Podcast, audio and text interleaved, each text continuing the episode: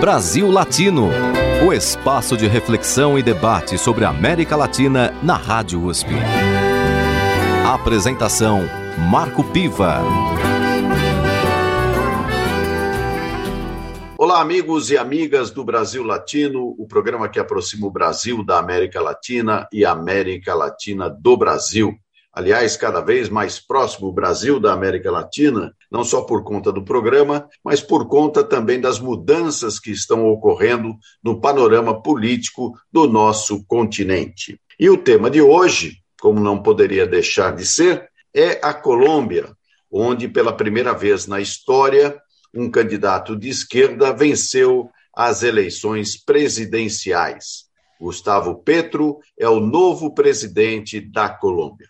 E para conversar sobre este tema tão importante, eu converso com Pietro Alarcon, professor dos cursos de graduação e pós-graduação da Faculdade de Direito da PUC de São Paulo e atual coordenador da área de Direito Constitucional da Faculdade de Direito da mesma universidade. Ele também é membro da direção da União Patriótica da Colômbia e da Comissão Internacional do Pacto Histórico, a organização política que deu base para a vitória de Gustavo Petro. Bem-vindo mais uma vez ao Brasil Latino, Pietro Alarcon. Muito obrigado, Marco. Muito obrigado pela gentileza. É um prazer estar novamente aqui no Brasil Latino.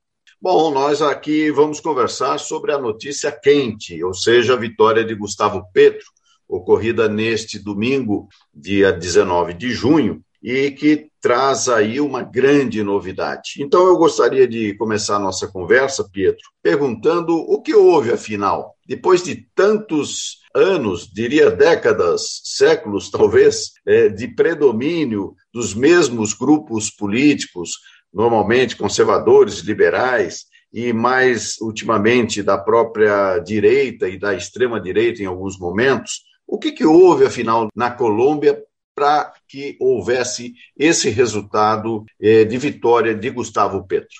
Bom, eu acho que houve uma confluência de vários fatores. Um primeiro fator, acho que foi o E, a agudização da crise estrutural do regime político colombiano. É dizer, esse regime político, caracterizado por uma democracia cerceada, uma democracia controlada, dominada exclusivamente por grandes grupos econômicos ligados à direita, ela começa a se estremecer já faz alguns anos e começa, especialmente após o acordo de paz que questiona essa democracia, a mostrar signos não somente de um deterioro, por assim dizer, tradicional, senão eh, signos de que esse tipo de democracia é incapaz de responder às expectativas de participação cidadã. Isso que significa? Isso significa que eh, o povo, significa que o movimento social, o movimento popular, ele procura alternativas, procura mudanças, procura formas de expressão canais de participação para dizer eu quero isto, eu não quero isto, eu acho que esta é a melhor forma de conduzir os negócios do Estado. E a reação da direita, particularmente durante o governo Duque, foi a de construir, em lugar de uma democracia participativa, deliberativa, foi a de aprofundar essa democracia ou esse modelo excludente de democracia, que na verdade é um simulacro de democracia. Esse eu acho que é o primeiro fator. E a comprovação mais relevante disso, Marco, talvez seja o fato de que o executivo pretende, nesse simulacro democrático, eh, ter o controle dos órgãos de controle. Interessante.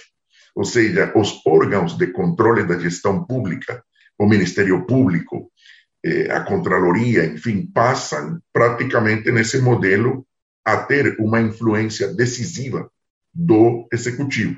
E eh, tudo isso vai aliado a uma forma, a um estilo de reprimir a protesta popular a partir da utilização da força pública, da polícia, das Forças Armadas em uma tática permanente de militarização da vida nacional.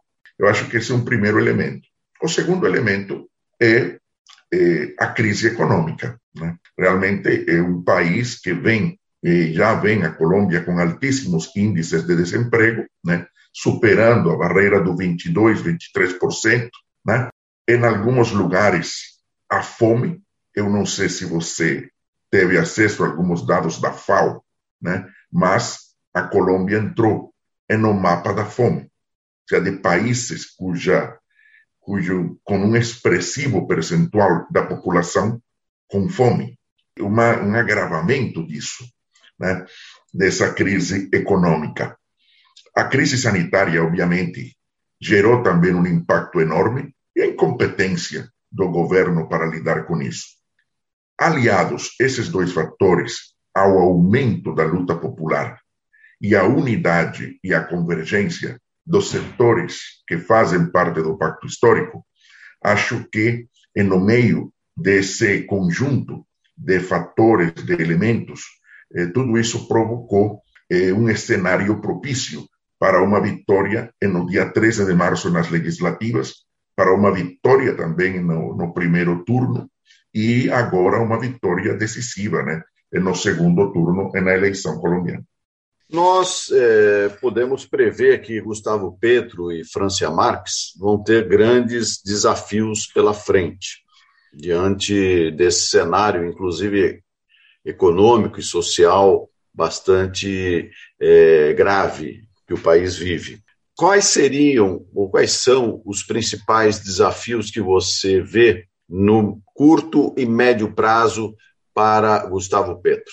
Primeira questão, eu acho que, eh, e isto eh, nós já temos conversado, faz parte do programa do Pacto Histórico.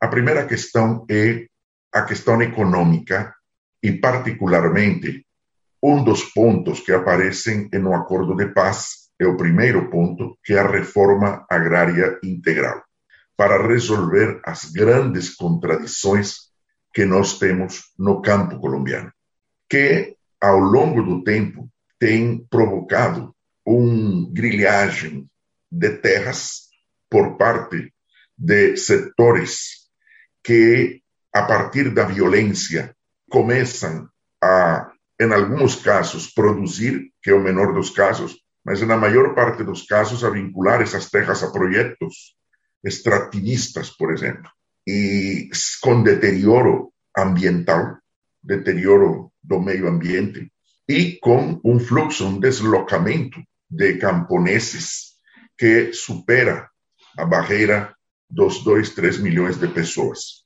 Esse é um ponto importantíssimo. O segundo ponto, eu acho que tem a ver com a questão eh, da forma como se lida ou como deve lidar o governo com as forças que ainda são um fator real de poder no país. Por exemplo, com as Forças Armadas.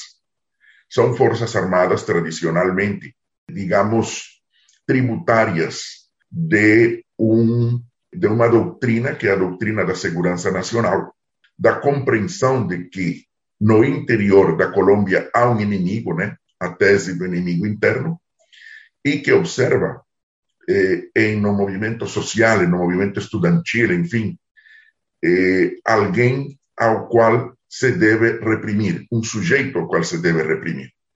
Eu acho que eh, um dos grandes desafios é confrontar isso, confrontar esse modelo e fazer com que as Forças Armadas, a polícia tenham uma reorientação. O terceiro ponto, indiscutivelmente, é a questão eh, de alguns problemas que se alastram ao longo do tempo, né? A questão do narcotráfico, por exemplo, a forma como se deve na Colômbia imprimir um programa na prática de substituição de cultivos que otorgue créditos aos camponeses e que ofereça um mercado seguro para a produção de determinado tipo de eh, bens que eh, são, não são né, os do narcotráfico nem aqueles que eh, servem para o narcotráfico. Ou seja, eh, acho que eh, nós precisamos tocar esse tema. Esses são temas delicados, Marco. São temas extremamente delicados. Este tema do narcotráfico. Este governo, o governo de Duque, ele criou alguns programas, mas isso foi completamente insuficiente. E, por outro lado, em muitas regiões, eh, tem se fortalecido a repressão né, contra os camponeses naquelas, naqueles lugares, especialmente no sul da Colômbia. E isto gera uma contradição que, que precisa ser dialogada, conversada, solucionada com participação dos camponeses que cultivam a folha de coca. Né? E, e cre, acho que isto é uma questão, é o terceiro ponto que eu acho importantíssimo. E tem o desafio também da política externa, né? As relações com a Venezuela, as relações com os países vizinhos, na perspectiva de estabelecer condições para a paz e para a segurança hemisférica. Acho que são, digamos, quatro pontos importantíssimos. Dentro dessa, desses desafios é, importantes que você coloca, existe também uma questão que foi muito aprofundada nos últimos anos, que é a relação da Colômbia com os Estados Unidos. Inclusive, a Colômbia tem é, o maior número de bases militares é, da América Latina, né?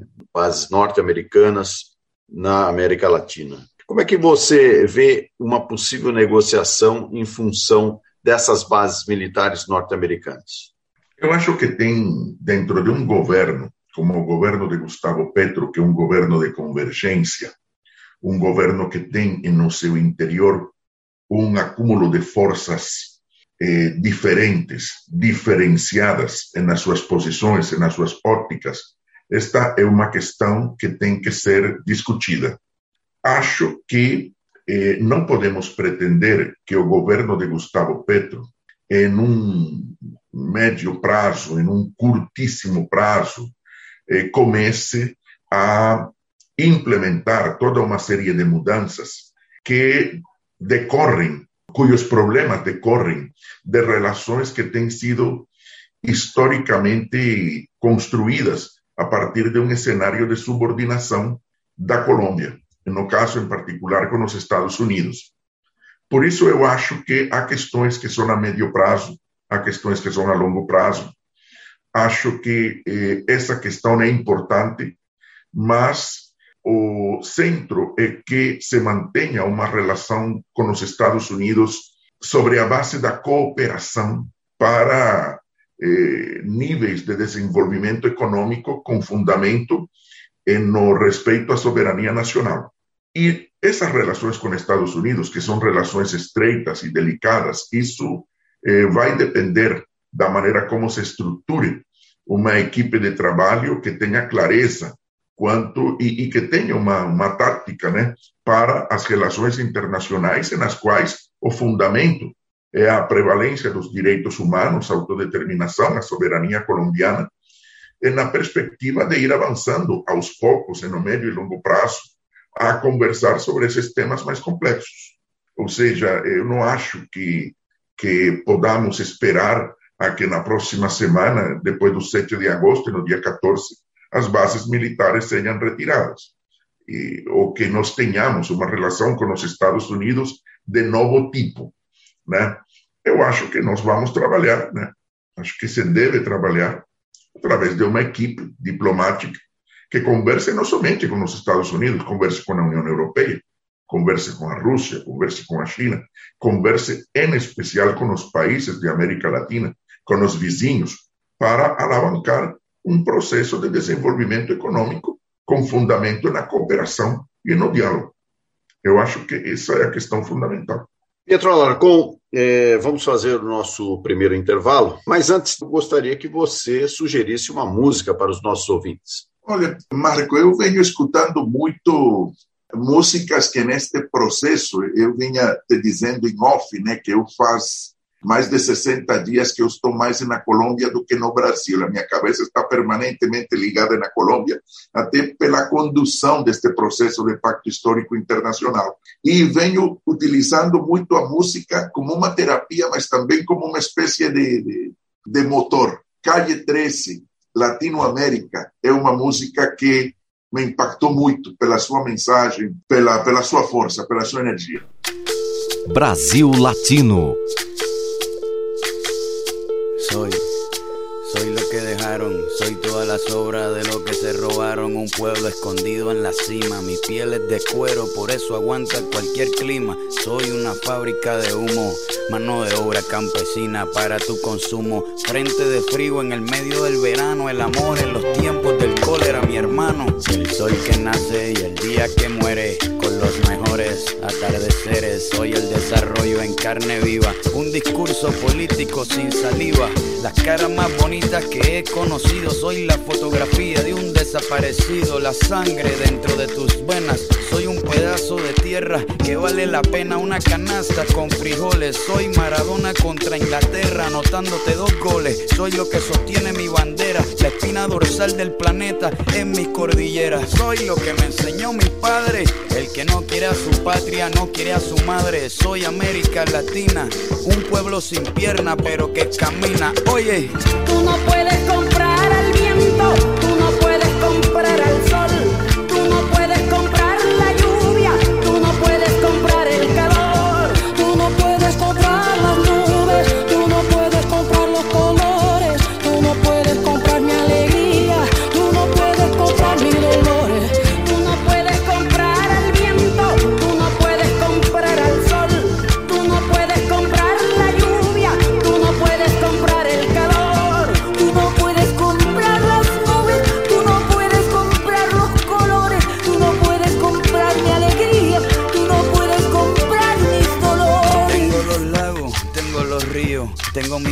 pa' cuando me sonrío, la nieve que maquilla mis montañas, tengo el sol que me seca y la lluvia que me baña, un desierto embriagado con peyote, un trago de pulque para cantar con los coyotes, todo lo que necesito.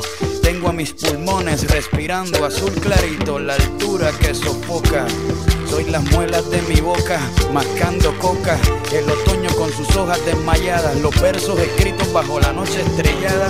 Una viña repleta de uva, un cañaveral bajo el sol en Cuba. Soy el mar Caribe que vigila las casitas, haciendo rituales y agua bendita, el viento que peina mi cabello. Soy todos los santos que cuelgan de mi cuello. El jugo de mi lucha no es artificial porque el abono de mi tierra es natural. Tú no puedes comprar el viento, tú no puedes comprar el sol, tú no puedes comprar la lluvia, tú no puedes comprar el calor, los colores, tú no puedes comprar mi alegría, tú no puedes comprar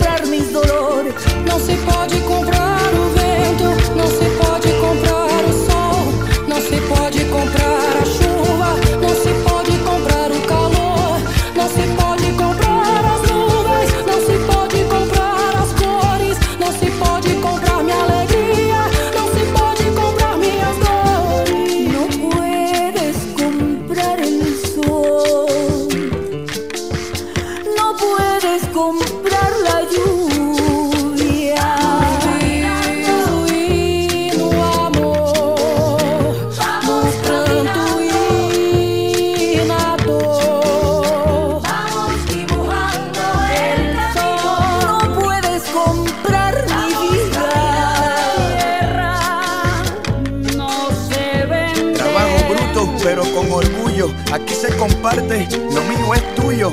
Este pueblo no se ahoga con marullo. Y si se derrumba, yo lo reconstruyo. Tampoco pestañeo cuando te miro para que te recuerdes de mi apellido. La operación Cóndor invadiendo mi nido. Perdono, pero nunca olvido. Oye.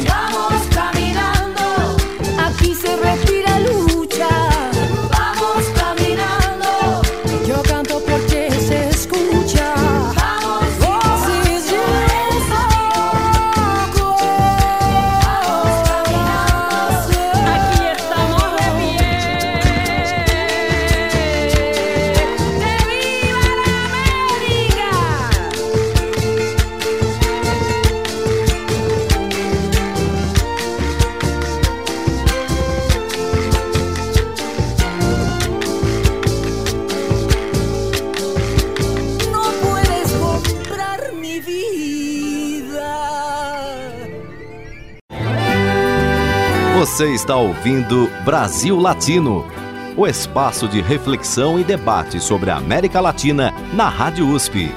A apresentação: Marco Piva.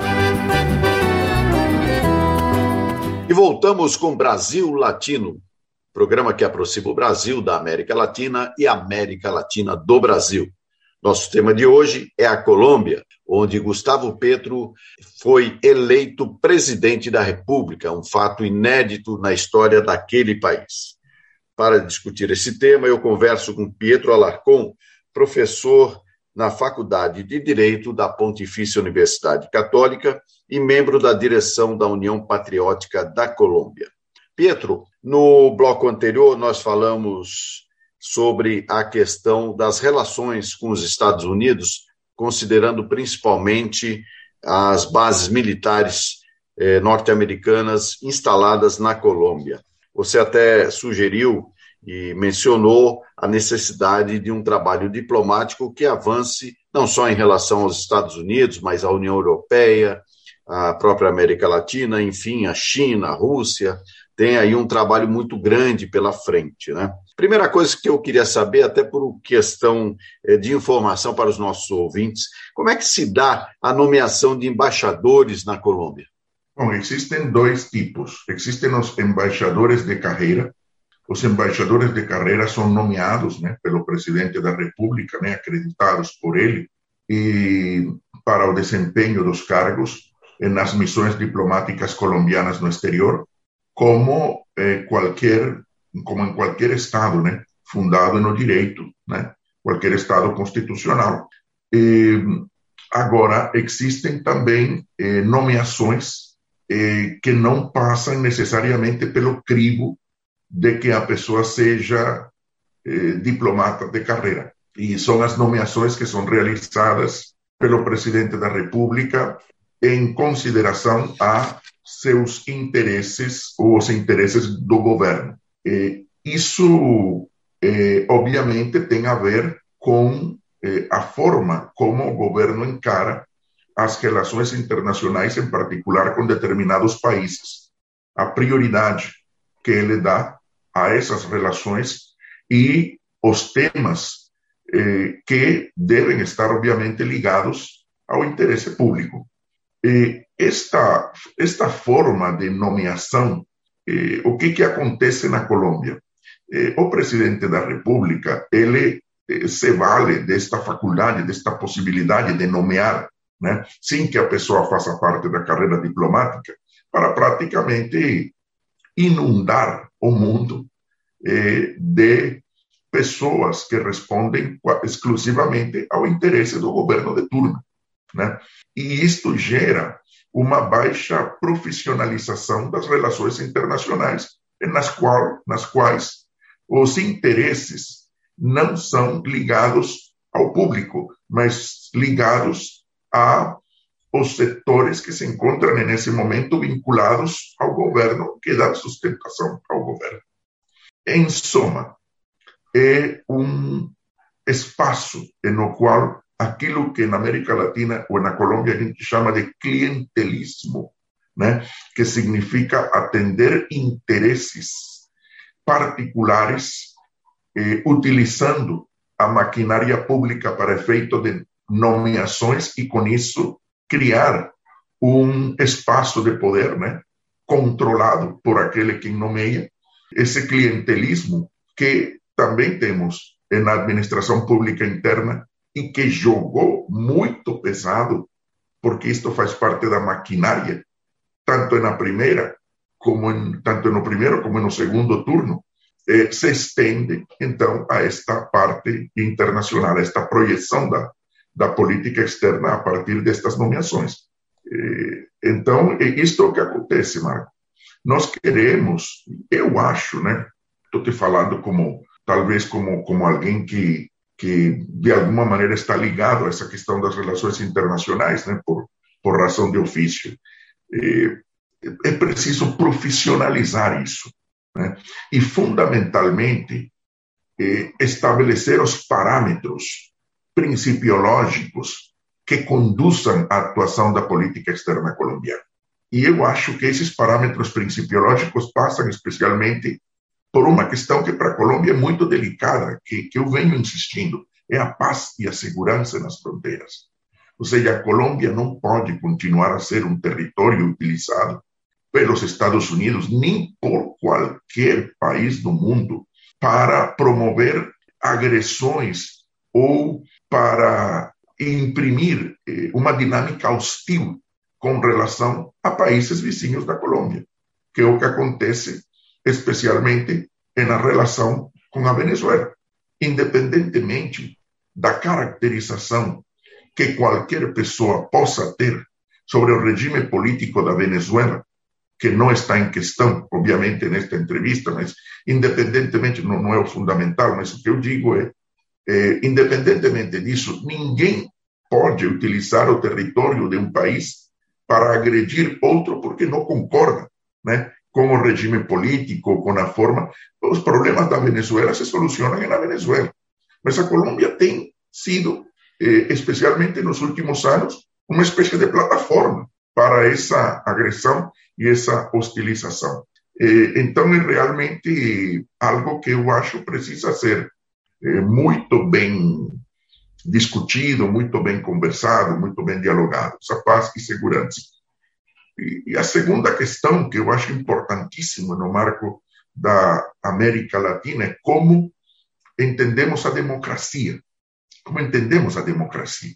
Ou seja, eh, os Estados Unidos têm um democracímetro na mão e praticamente medem a temperatura democrática dos países e a partir daí, por exemplo, se participa em determinados eventos internacionais, como a Cumbre das Américas, como a OEA. Eu acho que a América Latina precisa pensar na reestruturação de alguns cenários, como a Unasur, e, e é preciso falar da CELAC, ou seja, é preciso criar uns espaços de discussão com relação ao tema central dos nossos povos, que é a questão democrática. Então, eu acho que que são elementos importantíssimos dentro deste dentro deste processo, né, que, que estamos iniciando na Colômbia. Mas como eu te falo, Marco, são questões que precisam ser analisadas com calma em um processo que não pode será da noite para o dia, sino que requer de, digamos, de, de uma construção. A Colômbia, como você mesmo colocou, eh, faz alguns minutos, tem um século no qual nada disso, digamos, foi abordado desde o Estado a partir das premissas que o pacto histórico e que este governo se propõe. Portanto, isto vai ser algo que requerirá tempo, trabalho, esforço, diálogo, né? E eh, o que se aspira é que este governo abra os caminhos para esse diálogo. Talvez não será um governo que solucione, mas é um governo que tem que abrir, sim, os caminhos para que os grandes problemas possam ser resolvidos. Não somente os da Colômbia internamente, mas aqueles que decorrem do papel da Colômbia dentro do cenário continental. Voltando um pouquinho a esse tema do clientelismo diplomático, onde o governo acaba nomeando para postos é, muitas vezes de destaque em países é, importantes, pessoas da sua confiança, ou seja, se torna um trabalho diplomático de governo e não necessariamente um trabalho diplomático de Estado. É, no caso das relações atuais da Colômbia com o Brasil? Nós estamos em qual nível eh, de relacionamento?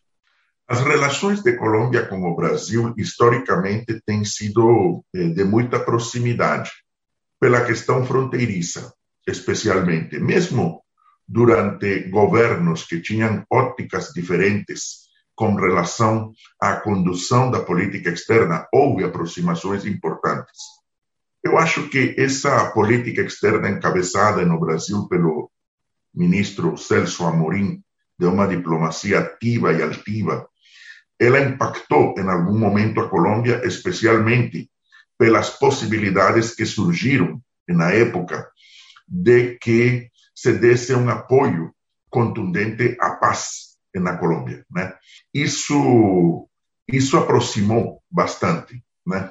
E existem também relações comerciais, né? que são também eh, de especial eh, relevância, e existem problemas dos quais não podemos fugir, porque nós nos encontramos dentro do mesmo contexto eh, geográfico. Né? Por exemplo, questões meioambientais.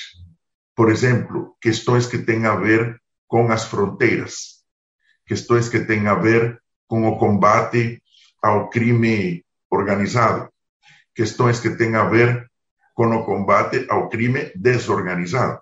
Né? Ou seja, nós temos eh, algumas questões que precisam ser eh, resolvidas a partir dessas lógicas que nos impõem o fato de que somos fronteira. Temos questões ambientais. Nós não podemos esquecer, por exemplo, de que o, planos eh, militares desenvolvidos na Colômbia nas últimas décadas, de alguma maneira, eh, impactaram o Brasil e o alertaram. Vou colocar um exemplo. O Plano Colômbia, chamado Plano Colômbia, que surgiu durante o governo de Andrés Pastrana, impulsionado pelos Estados Unidos na região, tinha eh, um centro na região do Putumayo, no sul da Colômbia, fronteira com Equador, fronteira com Peru, mas também porta de ingresso nessa região a Amazônia brasileira. Ou seja, eh, a Amazônia é uma região, o Plano Colômbia chega a essa região eh, com um programa militar, com um programa de incentivo ao extrativismo, se produz um deslocamento dos camponeses, se expande a fronteira agrícola, eh, a Amazônia passa a ser um território militarizado, e isto impacta Equador, Peru e, obviamente, ao Brasil. Né? Então, temos algumas questões que eh, devem ser no marco desta história que tem sido construída que observar, que analisar, que refletir e verificar quais são os melhores caminhos para resolver esses problemas, eh, especialmente nessa questão ambiental, nessa questão de, de, do meio ambiente. Por outro lado, a Amazônia é uma fronteira viva. Nós temos tribos indígenas ali, por exemplo. Observa como, recentemente, ante a barbárie né, que foi cometida contra este indigenista, este jornalista, em algum momento se falou né, que nessa fronteira, né, eh, as dissidências das Farc, por exemplo, o narcotráfico colombiano eh, teria presença, que é uma fronteira que não tem dono. Enfim, estas são questões todas que precisamos analisar, especialmente porque, por exemplo, quem deu essa informação sobre a dissidência das Farc não conhece Colômbia, porque as dissidências das Farc estão bem, bem do outro lado, né? que, ao que se sabe. Mas, eh, como a questão é confusa, se utilizam todos estes argumentos, né? por exemplo, para caracterizar o que acontece nessa região. Eh, improvisações com relação aos sujeitos que atuam não são mais possíveis em um cenário de relações internacionais eh, minimamente sério. Eu acho que a gente tem que, que trabalhar isto com muita digamos, com muita seriedade, né? São, são questões extremamente delicadas. A questão indígena, a questão ambiental, a questão da militarização, o crime organizado, enfim. Então, temos uma pauta com o Brasil. Há uma pauta com o Brasil. Eu acho que tem questões concretas que precisam ser discutidas uma a uma. Pietro, nós vamos encerrar agora o nosso segundo bloco, mas eu gostaria que você sugerisse uma música para os nossos ouvintes. Eu sigo na mesma toada, né? Pegando força, inclusive, do talento de artistas latino-americanos. E tenho pensado muito nessa música de Silvio Rodrigues, La Massa, porque é uma interpretação que nos que nos dá força pelo seguinte: que, quem é essa massa, né? Que eh, constituye a cantera necesaria. Cantera é a, não sei se em português se diz igual, canteira significa aquilo de onde nascem as coisas, né? Que seria dos governos democráticos sem a canteira, ou seja, sem, sem a base popular? Né? Então, Silvio Rodrigues nos, nos lembra disso. que seria de nós sem essa força dos povos? Essa força que vem de baixo. Então, a massa de Silvio. Brasil Latino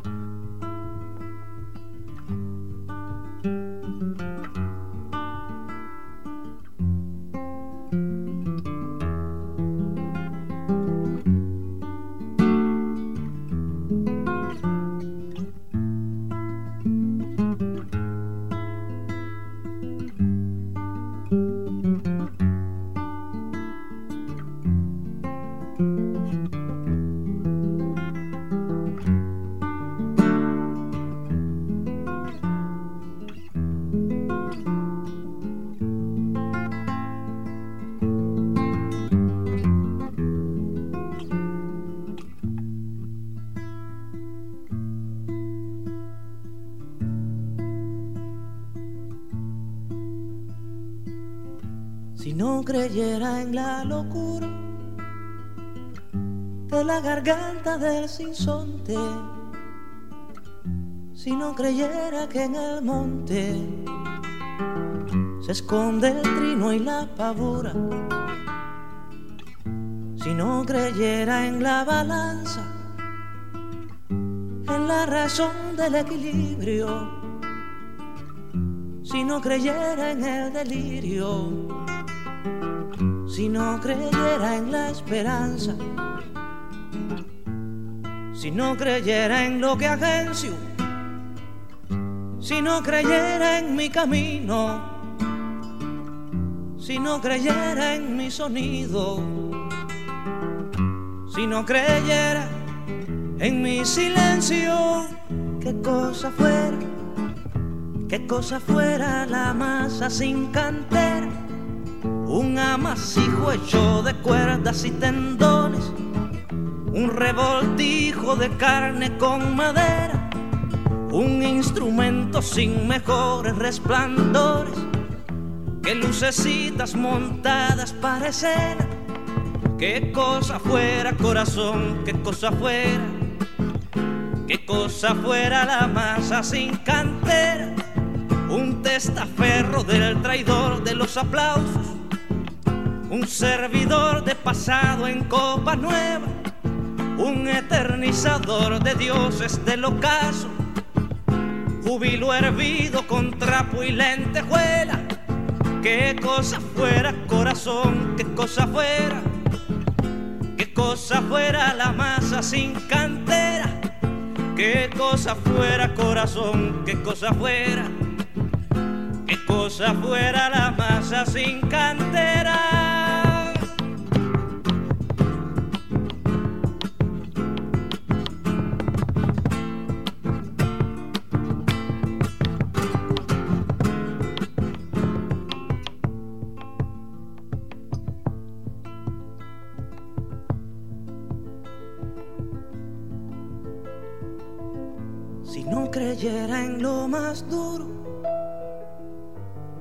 No creyera en el deseo, si no creyera en lo que creo,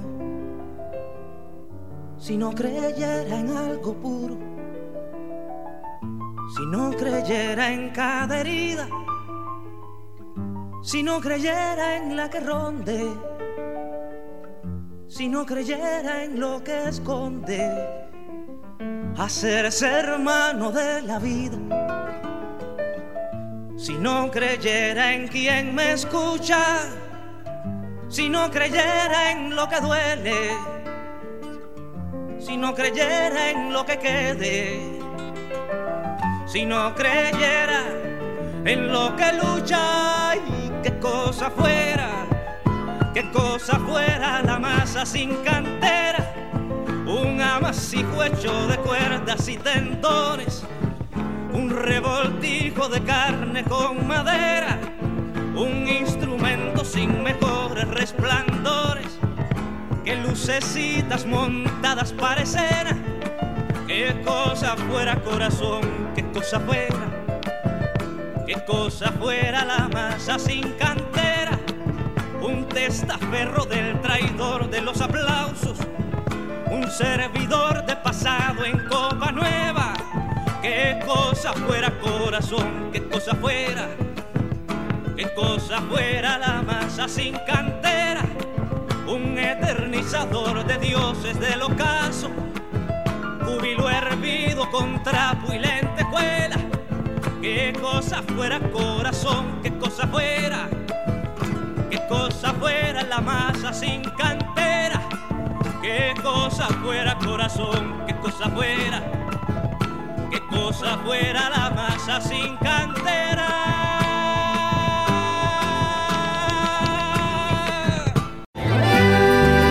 Você está ouvindo Brasil Latino, o espaço de reflexão e debate sobre a América Latina na Rádio USP. A apresentação Marco Piva. E chegamos ao último bloco do Brasil Latino, programa que aproxima o Brasil da América Latina e a América Latina do Brasil.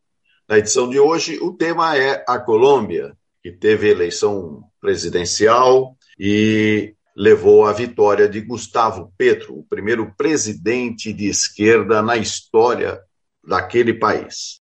Para falar sobre esse tema, eu converso com um professor na Faculdade de Direito da PUC São Paulo, Pietro Alarcon, ele também é membro da direção da União Patriótica da Colômbia e da Comissão Internacional do Pacto Histórico. Pietro, o que levou à vitória de Gustavo Petro, é, em primeiro lugar, foi também a grande capacidade de unificação de diferentes partidos, movimentos, organizações. Né? O Pacto Histórico ele é constituído por mais de 70 eh, organizações e que teve aí um papel importante essa unidade.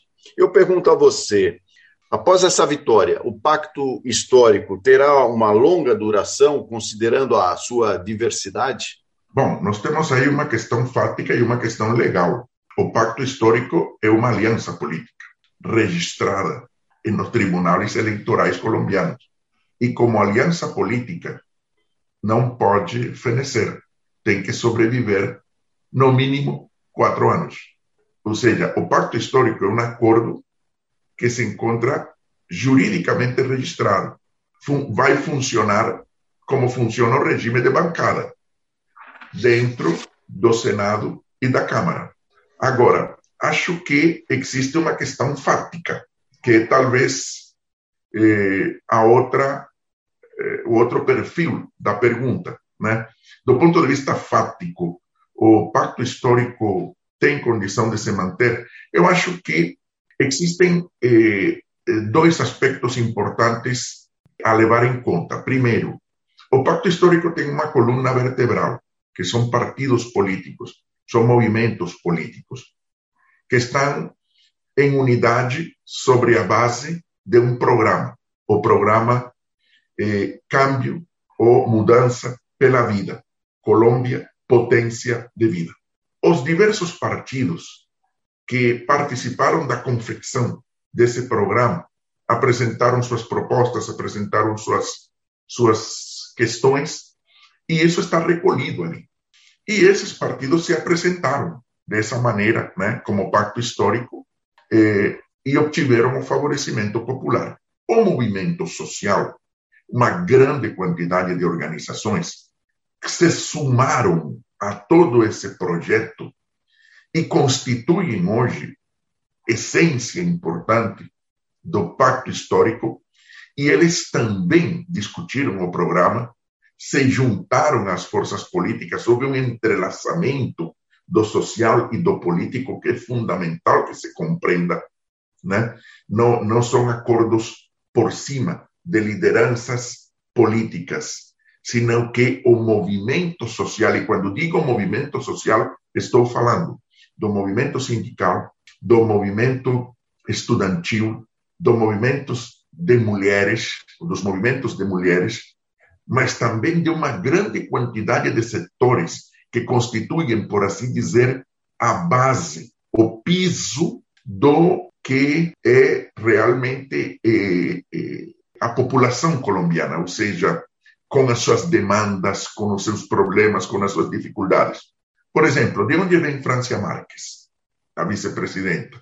A Francia Marques vem dos setores, de um dos setores mais esquecidos do país, um dos setores mais abandonados da região do Pacífico, da luta pela água, da luta pelo meio ambiente, da luta pela terra, da luta pelo respeito à vida naquelas regiões.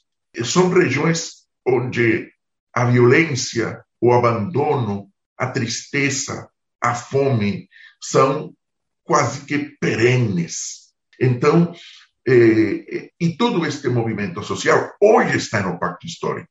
Eu acho que, e o que tem sido até este momento o processo de construção do Pacto Histórico, o que tem sido é um processo em ascenso, um processo em crescimento. Que o melhor de tudo isso, em termos políticos, é que se expressou nas urnas. Ou seja, a votação do Pacto Histórico em nenhuma das eleições nas quais se apresentou caiu. Sempre aumentou. Sempre houve aumento de votação. E a participação destes segmentos que estão ligados ao Pacto Histórico e que entendem o Pacto Histórico como seu, né, é fundamental, é vital. Então, qual é a tendência neste momento? Consolidar essa unidade, isso é que, o que me parece vai acontecer, e eh, deve haver uma espécie de eh, mistura entre iniciativas governamentais e aquelas demandas do movimento social. Se o pacto histórico, desde esse ponto de vista, cresce ou não, dependerá muito desse entrelaçamento, dependerá muito dessa mistura, dependerá muito das respostas que sejam possíveis desde o governo, desde o Estado, a algumas demandas que são imediatas, algumas questões que são imediatas e que eu coloquei em algum momento da pergunta, de, de uma pergunta. Por exemplo, a questão da reforma agrária integral, devolução de terras, paralisação do paramilitarismo.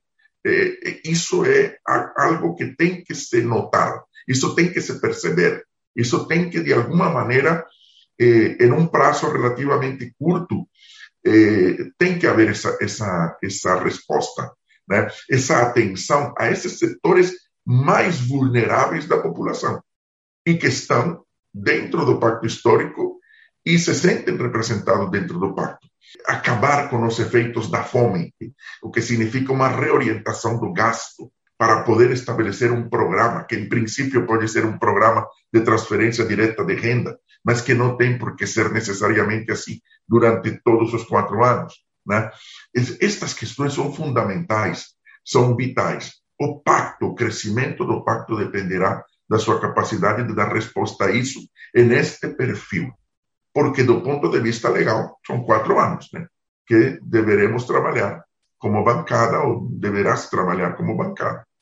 Tomando como base que a Colômbia tem sido muito marcada pela violência, tanto a violência comum, do crime comum, quanto da violência política, é, a questão da paz ela se torna fundamental. Tanto é que, é, pelo que observamos durante a campanha eleitoral, a palavra vida teve uma importância muito grande. Talvez isso tenha, inclusive, determinado é, um apelo maior para setores expressivos da sociedade colombiana, que sofrem exatamente por conta dessa violência.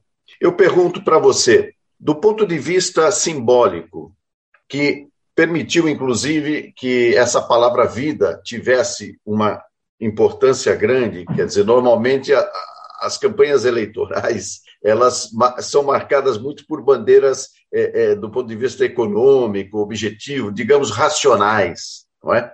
é precisamos diminuir o, o, desemprego, melhorar as condições de vida da população e até mesmo o, questões assim mais subjetivas elas pouco são é, colocadas. Inclusive a, a própria agora eleita vice-presidenta Francia Marques tem uma expressão para isso, não é? A vida sabrosa, não? A vida saborosa.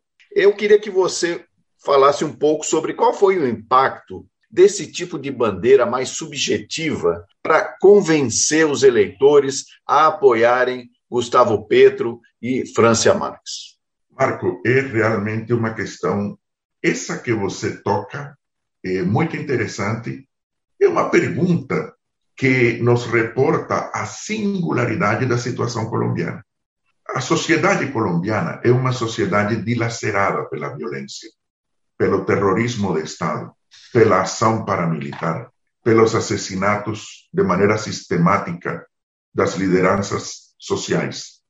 Nós somos o resultado de um processo de violência eh, ao longo do tempo que ocasionou o genocídio da União Patriótica, reconhecido pelo Estado, reconhecido pela Corte Interamericana de Direitos Humanos, mas não somente os membros da União Patriótica, mais de 6 mil, foram assassinados, sino que também membros de outras organizações políticas de esquerda, de centro.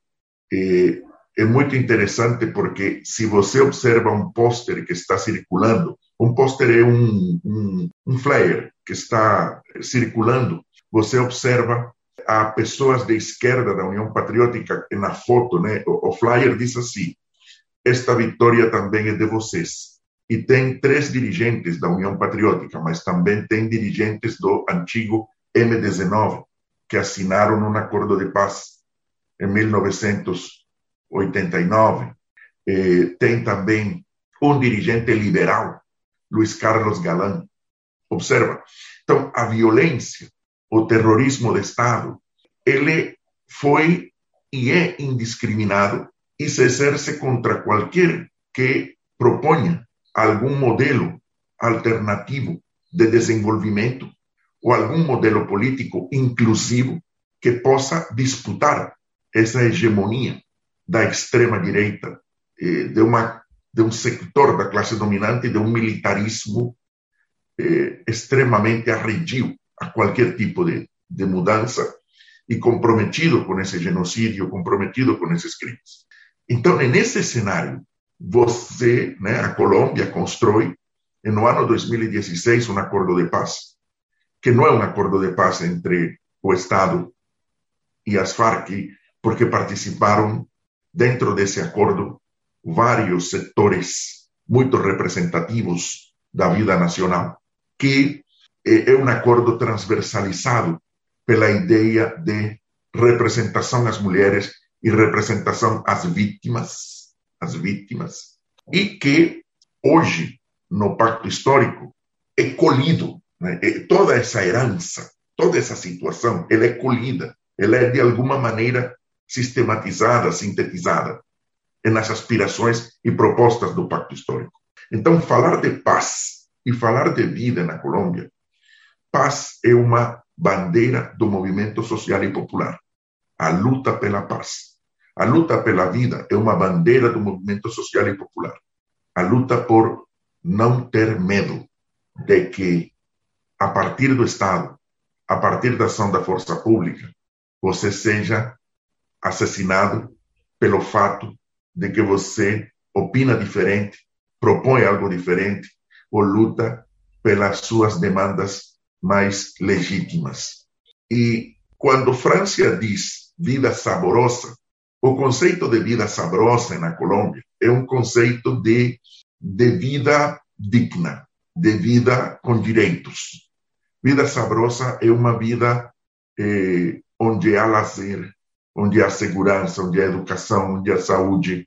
Isso é o que sintetiza a expressão vida sabrosa, eh, que é uma faz parte da colombianidade, por assim dizer, né? Faz parte da maneira como na Colômbia se interpreta eh, tudo isso que talvez de maneira mais elaborada alguém poderia dizer isto é próprio de um Estado social de direito.